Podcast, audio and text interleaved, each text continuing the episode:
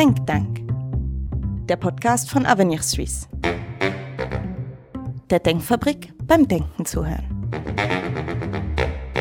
Mit Marc Lehmann. Mietpreisexplosion, Wohnungsnot, Mangel an bezahlbarem Wohnraum. Die Schlagzeilen klingen dramatisch. Die rekordtiefen Leerwohnungsziffern in den großen Schweizer Städten, die alarmieren. Die Mietpreise steigen.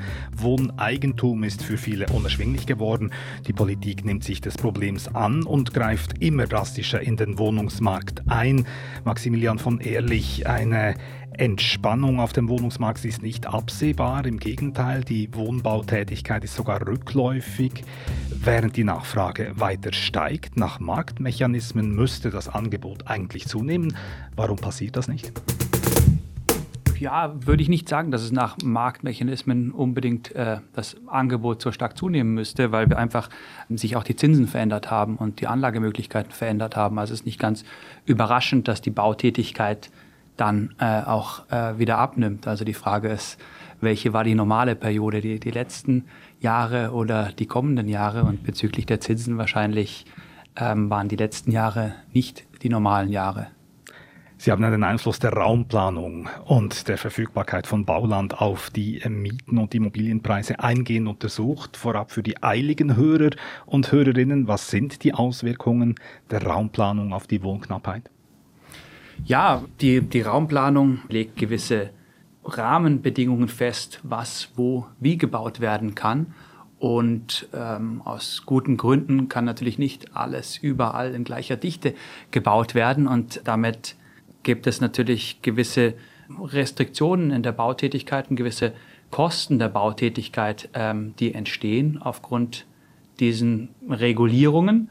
Wobei natürlich dazu sagen ist, dass es immer um die richtige Balance gibt. Die gibt es ja auch aus äh, guten Gründen, diese Einschränkungen. Und man kann natürlich darüber überlegen, wo, wie wollen wir die Bautätigkeit in bestimmten Gegenden stärker angeregt wird als in anderen Gegenden und hier Stellschrauben ähm, verschieben. Aber es ist nicht eine Frage des, äh, eine, keine binäre Frage. Ja? Also der Effekt ist klar natürlich, dass wenn die Baukosten im Sinne von die Regulierungskosten nach oben gehen, gibt es äh, weniger Bautätigkeit und weniger Bautätigkeit, weniger Angebot, heißt Ceteris Paribus höhere Mieten. Aber es gibt natürlich auch Kosten der sehr intensiven Überbauung, Ballungskosten, Überbauen von Natur und so weiter und so fort. Diese Zusammenhänge wollen wir diskutieren. Maximilian von Ehrlich ist Professor für Volkswirtschaftslehre an der Universität Bern am Center for Regional Economic Development, CRED, und Experte in der Erforschung der Immobilienmärkte. Er war bei uns in der Denkfabrik, um zentrale Fragen zur Regulierung des Boden- und des Immobilienmarkts in der Schweiz zu diskutieren. Und ich begrüße Marco Salvi, Senior Fellow bei Avenir Suisse und unser Experte für den Wohnungsmarkt. Marco, du bist Autor der Studie Mieten und Mythen, wo du acht Thesen auf den Prüfstand stellst. Die Studie hat im Herbst hohe Wellen geworfen, wurde in den Medien ausführlich diskutiert. Du hast mir gesagt, du wolltest dazu beitragen, die aufgeheizte Debatte zu versachlichen, die Mythen als Halbwahrheiten zu entlarven. Ist die Versachlichung gelungen? Ah, ich meine, unsere Aufgabe ist, einen Beitrag zu leisten zur Diskussion. Ja, ich glaube, äh, in dem Sinne ist die Diskussion voll losgegangen, aber sie ist nicht erst mit meinen Studien äh, heiß geworden. Das ist ein Thema, das äh, Schweizerinnen und Schweizer seit Jahren und ich würde sagen seit Jahrzehnten beschäftigt, weil unser Land ist erfolgreich. Erfolgreich heißt höhere Einkommen, mehr Leute kommen und Mieten steigen. Also das ist ein Zusammenhang, den man nicht einfach ausschalten kann. Und welche Mythen halten sich hartnäckig? Äh, ich glaube, eine der wichtigsten Mythen ist, dass, äh, oder wie soll ich sagen, man vergisst, dass gewisse Probleme sind einfach die Auswirkung von, von Entscheidungen, die wir getroffen haben, eben bei, sei es beim Mietrecht oder in der Raumplanung man möchte ja, gewisse Zusammenhänge einfach äh, nicht wahrnehmen. Zum Beispiel, dass wir wenig Leerstand haben, was du erwähnt hast am Anfang das, das hat eigentlich damit zu tun, äh, dass den Mietmarkt äh, so regulieren, wie wir es tun. Vor allem in Großstädten haben wir viele Mietwohnungen, die sehr günstig sind. Die Leute bleiben drin. Ergo gibt es wenig Angebot auf dem Markt. Aber gut, vielleicht ist, ist das, ist das gewollt, oder? weil wir wollen nicht, dass die Mieten sich äh, jeden, jede Sekunde anpassen. Also das sind so diese Zusammenhänge, die, die versuche ich mal in Erinnerung zu rufen. Ja. Aber was Diese Trade-offs, wie die Ökonomen lieber äh, immer erwähnen. Genau, aber diese Leerwohnungsziffern, eben, die, die den Leuten so Angst machen, was, was sagst du denen, eben, wenn die auf der Suche sind nach einer Wohnung in der Stadt und einfach nichts finden, dann kannst du eigentlich sagen, ja, ihr träumt. Äh, nein, ich sage, es könnte noch viel schlimmer sein. Es könnte viel schlimmer sein. Also wir haben ungefähr 90 Prozent der Bevölkerung äh, in, in der Schweiz und auch in den Schweizer Großstädten, die sind vollkommen von diesen Veränderungen, von der Zuwanderung und ihre Effekte auf den Immobilienmarkt abgeschirmt, indem sie einfach bleiben in ihrer Wohnung, die relativ tiefe Mieten hat. Also auch äh, darf ich vielleicht äh, korrigieren, was am Anfang gesagt wurde, diese Affordability-Krise, die Idee, dass, äh, dass immer mehr für die Miete ausgegeben wird, äh, das stimmt im Durchschnitt nicht. Und ich bin froh, dass äh, der Maximilian, möchte jetzt nicht vorgreifen, aber dass, dass Maximilian von Ehrlich da auch aus wissenschaftlicher Sicht nicht zu ganz andere Schlussfolgerungen kommt. So, so glaube ich, seine Arbeit zusammenfassen. Gut, das Problem ja, der Wohnungsknappheit, das funktioniert sehr weit oben auf dem Sorgenbarometer. Der Unmut der Mieter wächst, aber wir wissen, es gibt Erklärungen, weshalb es eben zu diesen Auswirkungen äh, gekommen ist, wie sie jetzt wahrgenommen werden. Die Politik, die zeigt jetzt natürlich Aktivismus. Auch Bundesrat Barmelin hat einen runden Tisch initiiert mit Akteuren im Wohnungswesen.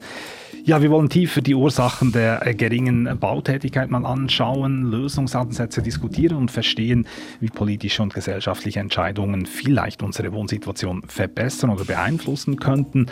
Professor von Ehrlich, es ist äh, ja schwierig geworden, das Wohnangebot zu erweitern, haben wir festgestellt, und die Schere zwischen Angebot und Nachfrage werde wohl noch weiter auseinandergehen. Das sagt das Bundesamt für Wohnungswesen. Das sind keine guten Aussichten. Ja, vielleicht nochmal auch zurückzukommen zu dieser äh, Leerwohnungsziffer, äh, diese Statistik, die das immer misst. Da frage ich mich immer, was ist das Optimum? Es wäre sicherlich auch nicht das Optimum, wenn wir eine sehr hohe Leerstandsziffer hätten. Das würde einfach bedeuten, dass wir Ressourcen verschwenden. Mhm. Also es ist nicht so ganz klar, dass wir damit wirklich das äh, Problem messen. Es ist einfach Natur der Sache, dass wenn wir an den knapp an den, an den Grenzen sind und effizient äh, unsere Ressourcen nutzen, dass wir dann sehr wenig freie, ungenutzte Also eigentlich eine, eine, gescheite Sache. Ja, Leerwohnungsziffer in der Schweiz 1,3 Prozent etwa, aber in Zürich halt 0,06 Prozent. Ja. Das ist einfach der Erfolg sozusagen äh, oder die Attraktivität der Stadt Zürich. Und das Problem, wie Marco auch schon sagte, ist äh, nicht meiner Ansicht nach eine, ein Problem in den, ähm, der Affordability ähm, äh, im Durchschnitt. Also wenn wir die Statistiken anschauen, dann ist für die Schweiz äh, der Ausgabenanteil für Wohnen um die 21 Prozent oder 21,5 Prozent und die OECD vielleicht bei 20 Prozent im Durchschnitt. Also das sind keine äh, extremen Zahlen, die wir in der Schweiz beobachten. In der Schweiz ist auch der Wohlstand einfach ähm, gewachsen und es ist einfach ein Problem, der Verteilung in dem Sinne, dass nicht über jeder entscheiden kann, überall zu wohnen, also dass die Dispersion der Mieten, also die, die Ungleichverteilung im Raum einfach zugenommen hat, weil, weil einige Orte überproportional attraktiver geworden sind als andere Orte. Das hat mit vielen Trends zu tun. Und äh, das andere ist natürlich einfach auch, dass der Nachfrageschock, den wir gesehen haben der Schweiz, also die äh, Sache, dass einfach die Schweiz um eine Million gewachsen ist, das heißt, es wird mehr Raum nachgefragt. Dieser Nachfrageeffekt, der trifft unterschiedliche Haushalte in unterschiedlichem Maße. Mhm. Also eine wichtige Charakteristikum der, der Wohnraumnachfrage ist eben, dass es nicht so ist, wie man oftmals so äh, vereinfachend sagt, dass alle geben ungefähr ein Drittel für Wohnraum aus, sondern diese Ausgabenanteile sind halt über die unterschiedlichen Einkommensgruppen sehr heterogen und dementsprechend, wenn die durchschnittlichen Mieten steigen, trifft das einige Bevölkerungsgruppen stärker als andere Bevölkerungsgruppen und da kommt, glaube ich, die Problematik. Ins Spiel und weniger durch die Durchschnittseffekte. Genau, ich möchte über die Preise noch vertieft reden. Marco, du hast ja auch festgestellt, dass die höheren Mietpreise in dem Sinn ja übereinstimmen auch mit den höheren Einkommen. Das ist ja nicht äh, etwas Überraschendes, also das, da geht die Schere nicht auseinander. Ja, also äh, es gibt immer zwei Komponenten der Nachfrage. Ne? Ganz einfach ähm, die Anzahl Haushalte.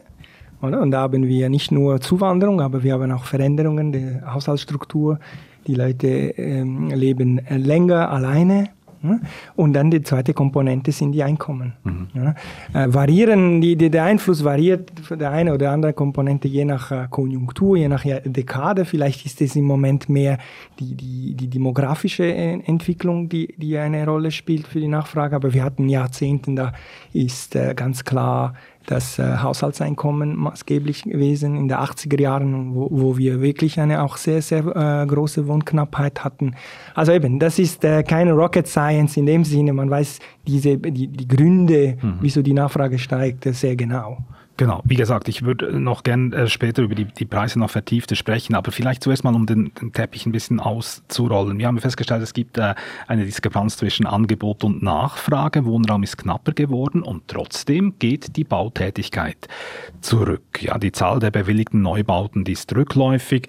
2023 äh, war der tiefste Stand seit 20 Jahren, was die, die, die Neubauziffer angeht. 35.000 Einheiten sind entstanden, habe ich gesehen. Und Baubewilligungen für neue Wohnungen gehen zurück. Warum das, wenn ja die Nachfrage so, so zunimmt? Ja, also das hat äh, verschiedene Ursachen, denke ich. Also sicherlich die Frage ist, waren die letzten Jahre die normalen oder sind jetzt die, äh, es war eine extreme Zins, Zins, äh, Niedrigzinsperiode mit dem sogenannten Anlagenotstand. Natürlich, da wurde viel gebaut, da ähm, äh, werden Projekte auch attraktiv, die eben zu einem höheren Zinssatz nicht mehr attraktiv sind. Plus umso mehr Überbauungstätigkeit in den Jahren stattgefunden hat, umso bindender werden natürlich gewisse raumplanerische Restriktionen. Ja. Ja. Und ähm, natürlich in dem Maße, als dass die Nachfrage auch sehr konzentriert im Raum zugenommen hat, werden an bestimmten Orten diese Restriktionen äh, zunehmend bindender und man kann nicht so leicht weiterbauen oder man muss sich überlegen, ist man bereit, eben Aufzonungen zu erlauben äh, oder, oder nicht? Ja. Wo möchte man sie haben? Also es ist sozusagen Mix aus verschiedenen Effekten. Aber ich würde diesen ökonomischen der Zinsen nicht unterschätzen. Ja, also Zinsen und Inflation bremsen den Wohnungsbau aus sozusagen. Die Investitionsschwäche hat auch damit zu tun, sagen Sie, die Investoren finden andere Möglichkeiten zu investieren, aber verlieren vielleicht auch die Lust am Wohnungsbau, weil er zu kompliziert geworden ist es ist einfach auffallend, wenn man mit, mit äh, Investoren redet, dass sie finden, es ist viel komplizierter geworden. Ne? Es ist auch eine bewusste Entscheidung der Schweizer Bevölkerung, dass es komplizierter wird, weil man hat entschieden, nach innen zu wachsen und nach innen zu wachsen ist komplizierter als auf der grünen Wiese. Persönlich, äh, Avenue Suisse hat immer auch äh, diese Verdichtung nach innen äh, gepusht. Also wir finden es eine gute Sache, mhm. langfristig. Aber eben ähm, vielleicht kommt man in gewisse Tra äh, Phase, gibt es eine schwierige, eben einen schwierigen Moment, wo man wieder lernen muss, äh, in der Stadt zu bauen. Hm? Und äh, ja, das scheint nicht so einfach zu sein. Ich glaube, das sind auch Dinge, die ähm, Maximilian äh, von Ehrlich in seiner Forschung auch äh, schön quantitativ aufzeigen kann, dass es äh, schwieriger ist zu bauen, da ist, wo es schon gebaut ist. Wo schon gebaut ist. Also die Verdichtung, was eigentlich das, das revidierte Raumplanungsgesetz vorsieht, Verdichtung und nicht unbedingt auf der grünen Wiese neu zu bauen, das verkompliziert die Bautätigkeit. Nicht? Also führt zu mehr Bürokratie. Hm, mit Sicherheit. Also wir haben eben Indizes, Maße dafür, mit denen wir messen können, an welchen Orten, in welchen Gemeinden ein bestimmtes Preissignal oder ein bestimmtes Signal an Mietanstieg zu wie viel Anstieg an Bautätigkeit führt. Und das ist natürlich in Städten deutlich substanziell mhm. niedriger als auf, äh, auf dem Land. Und auf der grünen Fläche ist natürlich leichter zu bauen als auf der überbauten Fläche.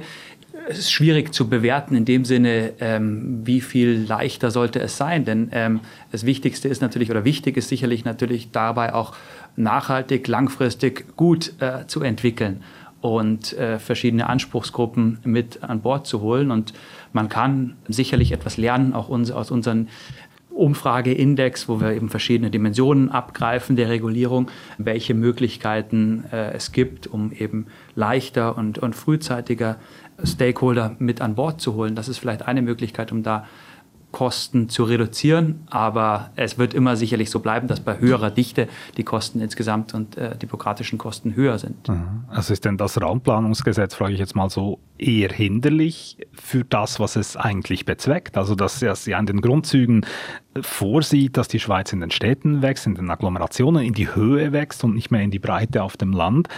Und jetzt diese Innenverdichtung, Marco, wie du sie ansprichst, eben, scheitert dann zu oft an Vorschriften. In der Tat, also da bin ich vielleicht äh, mutiger in den, in den äh, politischen Aussage, weil ich glaube, man hat dieses Ziel, nach innen zu wachsen, aber man hat vergessen, dass es eben schwieriger ist. Da braucht es auch Anpassungen, eben in der, im Lärmschutz zum Beispiel. Anpassungen, weil die Technologie sich geändert hat und wir müssen diese Vorschriften auch anpassen. Die sind auch technologieabhängig. Und da hat man zu wenig politisch investiert und ich glaube, man ist etwas dran, das zu tun. Hinzu kommt, dass in gewissen Städten, in Großstädten Zürich und Genf und Basel, gibt es auch eine, eine politische äh, Meinung, nicht zu bauen. Also äh, ich kann das nicht anders äh, erklären, oder? Das ist tatsächlich sehr, sehr schwierig geworden. Also es werden immer mehr Bedingungen gemacht für den Bau. Also es muss in alle Formen der Nachhaltigkeit und soziale Ausgleich und preisgünstig bis zu 50 Prozent. Und also da, da werden die, Hürden, die Hürden wurden schon massiv erhöht. Das hat eine gewisse Konsequenz. Aber alles in allem, ich denke, ähm, in der Schweiz ist es immer noch möglich zu bauen, äh, aber es ist immer schwieriger gewesen äh, zu bauen, da wo es schon gebaut wird.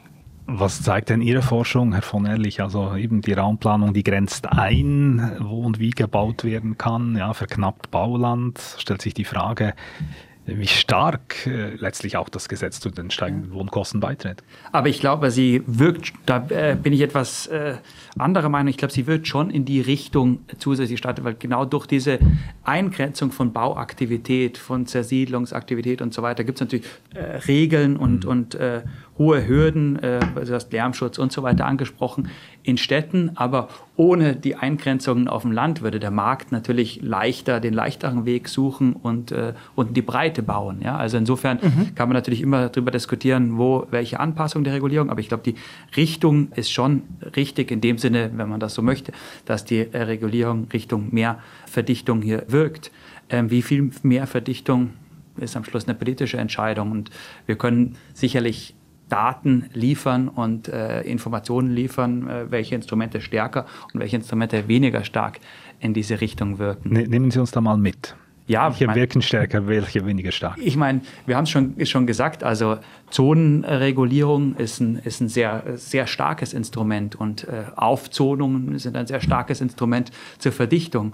Äh, Nicht-Einzonung auf dem Land im gesamten Gleichgewicht mhm. muss dann Wohnraum irgendwo verschoben werden, führt natürlich zu Nachfrage mehr in, in der Stadt, als wenn man mehr Zersiedlung durch äh, freie Zonen auf dem Land ermöglichen würde.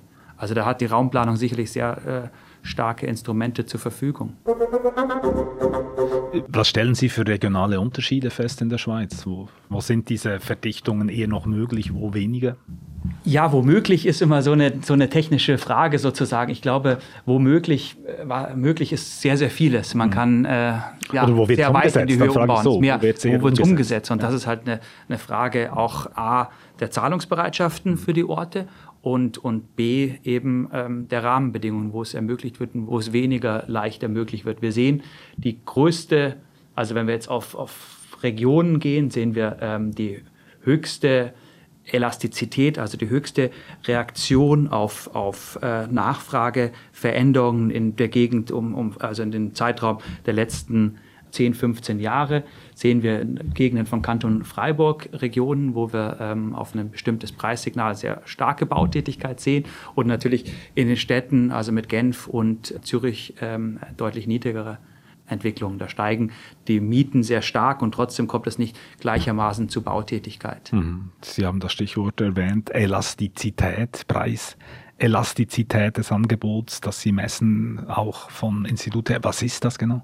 Das bedeutet sozusagen, wenn Sie in einer Gemeinde einen Preisanstieg um ein Prozent sehen, um wie viel Prozent würde die angebotene Menge an Wohnraum sich ändern? Das ist das, die empirische Größe, die wir messen können und äh, die Heterogenität im Raum abbilden können.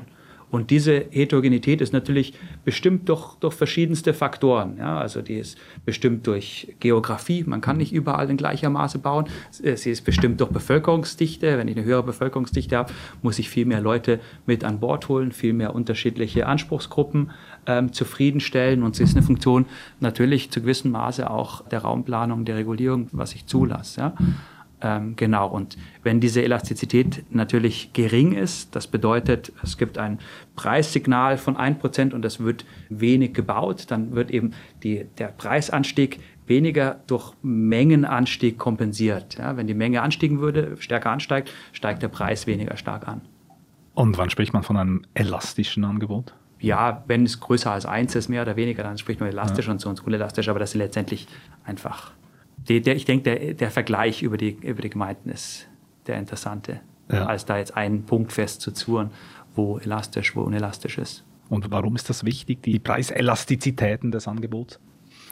Ja, letztendlich die Preise oder wir können das gleiche Maß auch bezüglich der Mieten konstruieren, sagt uns etwas darüber aus, wie stark der Markt eben reagiert auf eine Verschiebung der Nachfrage. Und wenn wir eine gegebene gleiche Verschiebung der Nachfrage haben, dann gibt das in Gegenden, wo das Angebot elastisch ist, einen weniger starken Anstieg der Mieten. Das bedeutet, Ceteris Paribus sind die Haushalte dort wahrscheinlich etwas happier, in dem Sinne, dass sie sagen, na, ähm, die, die Mieten explodieren nicht im gleichen Maße als in anderen Gegenden, wo es sehr unelastisch ist und es gibt einen Nachfrageanstieg und die Mieten gehen stark hoch. Und da sagst du ja, Marco, eben äh, übers Ganze gesehen in der Schweiz ist das Angebot eigentlich recht gut ausgeglichen. Es gibt einfach, es gibt Hotspots, was wirklich schwierig ist, Wohnungen zu finden ähm, und andere Orte, wo der Markt ganz, ganz ausgeglichen ist und man immer noch gut unterkommt, wenn ich das jetzt gut. mal populär sagen darf. Ja, erstens äh, darf man nicht äh, die Neubautätigkeit und die, das Angebot an Wohnraum gleichstellen. Mhm. Das mei die meisten Wohnungen sind schon gebaut. Jedes Jahr bauen wir nur ungefähr ein Prozent. Also äh, es kann auch viel Angebot geben ohne viel Neubau. Äh, unter Umständen, wenn viele, wenn die Liquidität hoch ist, wenn viele umziehen und so weiter. Und das haben wir zum Teil auch in unseren Städten. Wir haben eine hohe Umzugsquote, oder? bis zu 15 Prozent in der Stadt Zürich, paradoxerweise. Ne?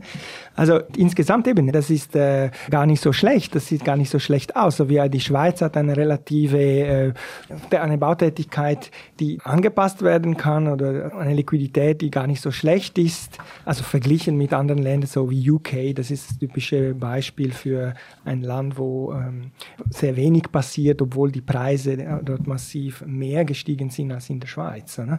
Eben, man muss immer relativieren. Wir glauben, äh, wir seien ganz anders als alle anderen. Und ich glaube, auch die Forschung von Maximilian von Ehrlich zeigt, die Schweiz äh, hat einen Wohnungsmarkt, der tickt äh, wie, alle, wie andere Wohnungsmärkte. Da gibt es keine außerordentliche Faktoren, also was ich noch sagen, ergänzen darf, also der Unterschied vielleicht mit anderen Ländern ist der Föderalismus. Und das ist eher führt dazu, dass wir leichter bauen können, weil die Gemeinden sind in Konkurrenz untereinander. Und das, glaube ich, ist ein, das ist ein ganz ein positiver Faktor, der hervorgehoben werden. Also wenn Zürich wirklich so weitergeht, dann irgendwann wird auch Baden sich überlegen, ob sie nicht die reichen Zürcher beherbergen will mit ihren Steuereinnahmen. Du sagst, äh, die Schweiz sei da nicht mal so anders als eben andere Märkte in Europa. Jetzt hat ja aber die Schweiz überdurchschnittlich hohe Zuwanderung und wenn wir jetzt eben so diese nachfrageseitigen Faktoren in den Vordergrund stellen, dann ist ja das auch eben ein wichtiger Faktor, Bevölkerungswachstum. Neben dem allgemeinen Wirtschaftswachstum noch das Bevölkerungswachstum. Es gibt schlicht mehr Leute, die ein Dach über den Kopf brauchen. Tatsächlich, also das, das, wir sind speziell, klar, die Schweiz ist speziell, aber nicht bezüglich ihrer, der Regel des Wohnmarktes. Das meine ich. Wir sind speziell, weil wir sehr erfolgreich sind. Und das ist, was ich auch immer der Politik am Schluss äh, als Botschaft äh, vermitteln will, nämlich ein erfolgreiches Land wird höhere Mieten haben. Oder das ist ein Zeichen unseres Wohlstandes. Und möchte man die Mieten senken in einem Land, dann mach, soll man die Wirtschaft kaputt machen. so, äh, eben, aber das sind dann sofort gewisse Konsequenzen ersichtlich, die vielleicht nicht so wünschenswert sind. Herr von Ehrlich macht ganz viele Notizen. Ohne jetzt die Schrift von weitem lesen zu können, möchte ich Ihnen die Gelegenheit geben, auch mal zu sagen, was Sie da notieren. Ich wollte Marco zustimmen zu dem, der, zu dem Föderalismus-Argument, denn das ist genau ein Punkt, den, den wir sehen in unseren Daten. Also wir sehen in der Schweiz, dass eben ähm, Raum stärker bereitgestellt wird aufgrund des Föderalismus, ist Bauraum, als wenn wir ein sehr stark zentral orientiertes System hätten, weil es ja in der Schweiz einfach durch lokale Steuerautonomie, durch lokale Steuerbasis auch einen Anreiz gibt, neue Bewohnerinnen und Bewohner zu attrahieren. Und natürlich, Steuerwettbewerb diskutieren wir in äh, vielfältiger Form immer wieder, aber was ein ganz offensichtliches Instrument ist, das definitiv natürlich auch genutzt wird, ist die Bereitstellung von Wohnraum. Hm. Und wie du gesagt hast, Beispiel Baden oder andere, das ist ein Prozess, äh, der stattfindet und der wichtig ist und der in der Schweiz, denke ich, besser funktioniert als in anderen Ländern. Deswegen die, diese große Bevölkerungsentwicklung, die die Schweiz ähm, beobachtet hat in der letzten Dekade, das ist natürlich für den Wohnungsmarkt nicht einfach, damit umzugehen. Und im Vergleich, glaube ich, hat das sehr gut funktioniert. Wir haben die Statistiken, habe ich glaube ich vorhin genannt. Also die Ausgabenanteile im Durchschnitt sind nicht, nicht, nicht extrem hoch eigentlich ja auch erstaunlich, dass es in der Schweiz mit der, wenn man so denkt, wie wenig Land zur Verfügung steht für die, für die Besiedlung, oder? Wenn man die Berge da mal wegrechnet, die Grünflächen, Wälder wegrechnet, steht ja nicht so viel Raum zur Verfügung wie in anderen Ländern. Äh, ja, gut, äh, ich meine, Wohnraum ähm, kann man schaffen, auch in kleinen Ländern. Man kann in die Höhe Eben. bauen und man muss gar nicht so viel mehr in die Höhe gehen, um damit äh, viel Wohnraum entsteht. Also das ist auch, da ist diese, diese, diese Gleichung, die Schweiz ist klein, ergo ist Wohnraum teuer, manchmal ein bisschen einfach. Genau, ich stelle ja jetzt ganz bewusst auch die naiven Fragen, dass man gescheite Antworten darauf geben kann. Marco, vielleicht zum Schluss noch. Äh, auch das Mietrecht hindert in einem gewissen Sinne ja auch die Verdichtung. Kurzfristig schützt es die Insiders, also wer schon eine Wohnung hat. Aber unser Mietrecht ist immer noch genug flexibel, damit es langfristig doch zu einer Erweiterung des Angebots führt, die nicht zu einer Explosion der, der, der Mieten führt äh, oder ein, ein sehr hoher Anteil der Einkommen dann für die Wohnung aufgewendet wird. Also ich glaube, das ist in a nutshell das Schweizer Mietrecht und ich mm, setze mich da ein, dass da nicht eigentlich zu viel geändert wird, weil die, die, die Änderungsvorschläge, die gehen in die falsche Richtung. Sie machen eben diese langfristigen Anpassungen unmöglich. Das sehen wir in Genf und vor allem jetzt in Basel, wo es wirklich eine, eine ziemliche große Ratlosigkeit gibt seitens Investoren. Und, und, langfristig heißt es weniger Angebot, höhere Mieten. Also ich denke, das ist auch nicht im langfristigen Interesse der Schweizerinnen und Schweizer. Zum Schluss, die Politik strotzt ja vor Ideen, wie sie die Verknappung von Wohnraum bekämpfen will. Eben, ganz haben wir gesagt, der runde Tisch von Bundesrat Barmelin. Andere, ich mag mich jetzt da vor allem an den Wahlkampf erinnern im Herbst, wo ja alle Politiker irgendwie noch ein Wort zu den, zum knappen Wohnungsmarkt äh, verlieren wollten und irgendeine Idee äußern. Professor von Ehrlich, wenn Sie jetzt der Politik einen Ratschlag geben könnten, einen, um das Problem zu lösen. Welcher zentrale Ratschlag wäre das, worum sich die Politik jetzt kümmern müsste? Ja, das ist schwierig. Also es ist natürlich, ich gehe erstmal den leichteren Weg. Äh, was soll sie nicht tun?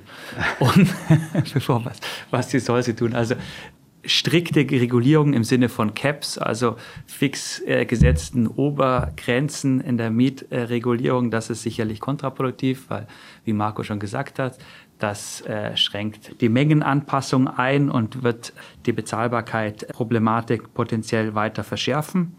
Mal kann man wieder sagen Föderalismus, dann kommt eine Nachbarstadt und entwickelt sich, dann äh, könnte das Problem gelöst sein, aber das wird sehr lang dauern.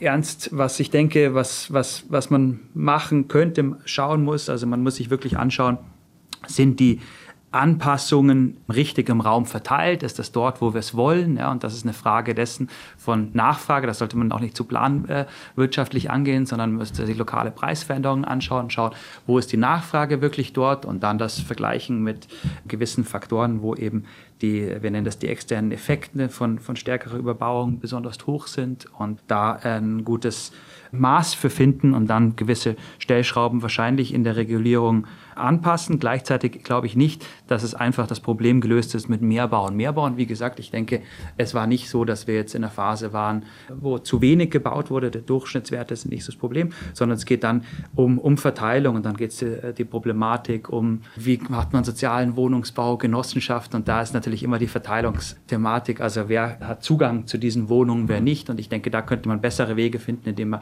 klarere Kriterien festlegt und strikte Einkommenskriterien macht und so das Bezahlbarkeitsproblem, das tatsächlich einfach für bestimmte Gruppen in bestimmten Orten besteht, dort zielgenau löst, anstatt mit einem breiten Instrument versucht, grob das, das Problem in den Griff zu bekommen, sondern lieber zielgenau mit einzelnen Maßnahmen.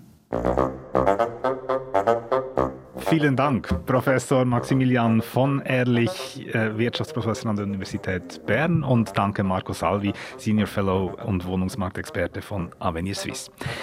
Dieser Podcast Think Tank ist verfügbar auf allen gängigen Podcast-Plattformen wie Spotify, YouTube oder Apple, wo man ihn auch abonnieren kann, auch auf der App Swiss Podcast und natürlich auf unserer Website avenir-swiss.ch. Danke für die Aufmerksamkeit, sagt Marc Lehmann und bis zum nächsten Mal.